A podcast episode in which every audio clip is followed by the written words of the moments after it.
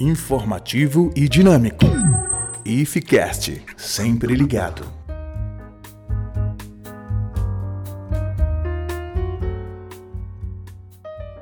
Fala meu povo lindo, estamos novamente aqui no nosso IFCast, agora nosso quinto episódio, onde vamos trazer aqui o nosso boletim eletrônico número 13 do dia 13 de abril de 2020. Eu sou Ramon Queiroz, da Assessoria de Comunicação, e vou estar acompanhando você aqui no nosso podcast. Nossa primeira notícia aqui temos a ação social, servidores que entregam cestas básicas às famílias de estudantes que encontram-se em estado de vulnerabilidade social. Não é de hoje que os servidores do Instituto Federal de Roraima desenvolvem e participam desse tipo de ações sociais em razão da crise que foi provocada pelo coronavírus. Vários tiveram a iniciativa de promover ações para amenizar o caso social que é decorrente à pandemia. Então, mais uma ação, ela foi feita para fazer arrecadação de alimentos para alunos que se encontram em situação de vulnerabilidade social. Então foi entregue as cestas básicas a partir do dia 8, na quarta-feira, pela parte da tarde, por servidores que aderiram à campanha.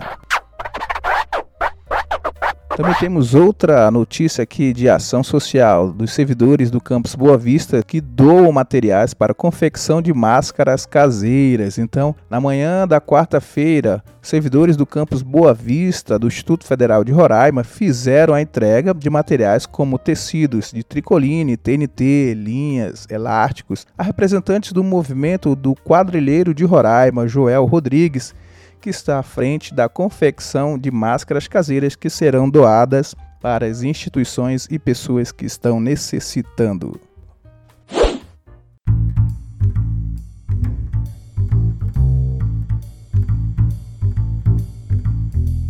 E você está ouvindo nosso IFCast, também disponível na plataforma do Spotify.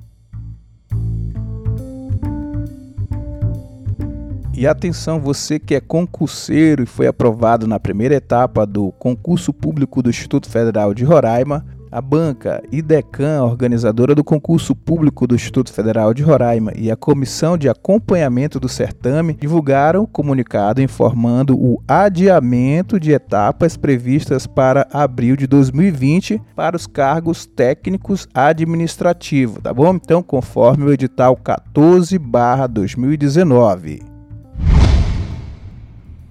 O IFRR, por meio da Comissão Própria de Avaliação, a CPA, publicou o relatório de autoavaliação institucional parcial de 2019, que está disponível no site da instituição desde o dia 30 de março. Então, essa é a data base anual para a publicação de documentos. Mais uma vez, registrou-se um aumento de contribuições, passando de 1.934 para 2.465.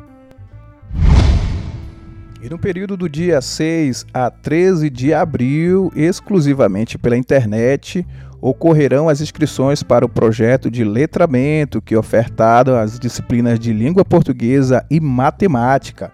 As inscrições elas devem ser realizadas por meio de preenchimento do formulário disponível no link do nosso site, tá bom? O site é www.ifrr.edu.br. Então, nesse semestre, o projeto ele vai ofertar 20 vagas que são destinadas às pessoas surdas das comunidades interna e externa.